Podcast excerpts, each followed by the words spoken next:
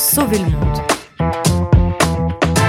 So Good Radio. So good On se souvient tous de la phrase d'Emmanuel Macron Traverser la rue pour trouver du boulot.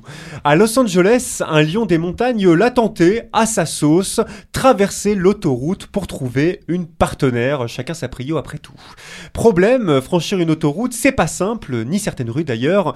C'est pourquoi Los Angeles, LA, a proposé à notre lion des montagnes un truc que n'a jamais vraiment proposé notre cher président, un passage pour franchir les obstacles de la vie.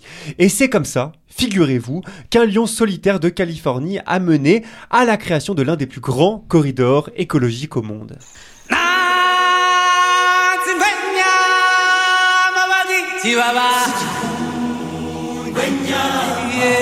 Ouais, c'est une intrigue euh, à la Walt Disney, le roi lion en tête évidemment, l'éveil du vivant, l'histoire de la vie en mouvement, pas en dessin animé cette fois, mais dans le réel bien tangible, un lion des montagnes baptisé P22, on dirait un nom de cyborg, devenu pour sa plus grande fortune une célébrité parmi les stars hollywoodiennes de Los Angeles.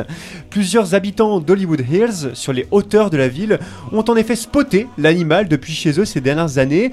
Certains lui préparaient des gamelles qu'ils installaient dans leur luxueux jardin, et selon la chaîne de télévision CNN, tiens-toi bien Célia, d'autres se sont carrément tatoués la silhouette du lion sur leur corps. Ouais, sorte de fanatisme à américaine euh, comme on l'aime.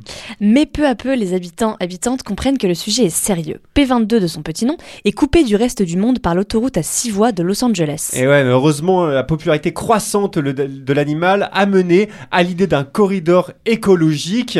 La National Wildlife Federation et l'État de Californie ont défendu le projet, seul hic le financement, mais c'était sans compter la philanthropie infinie des stars du showbiz. Très vite, les dons d'acteurs affluent, comme celui celui de Leonardo DiCaprio, Barbara Streisand et David Crosby, des dizaines de millions de dollars qui vont donc financer la construction d'un viaduc qui passera au-dessus de l'autoroute. L'année d'ouverture, elle, est prévue pour 2025. Et on parle pas de n'importe quel viaduc, mais bien d'un corridor phonique tout équipé. Bah ouais, c'est le nec plus ultra du corridor écologique. En français, on appelle ça un écopont, parfois même un écoduc. Je trouve ça très mignon, très caractéristique.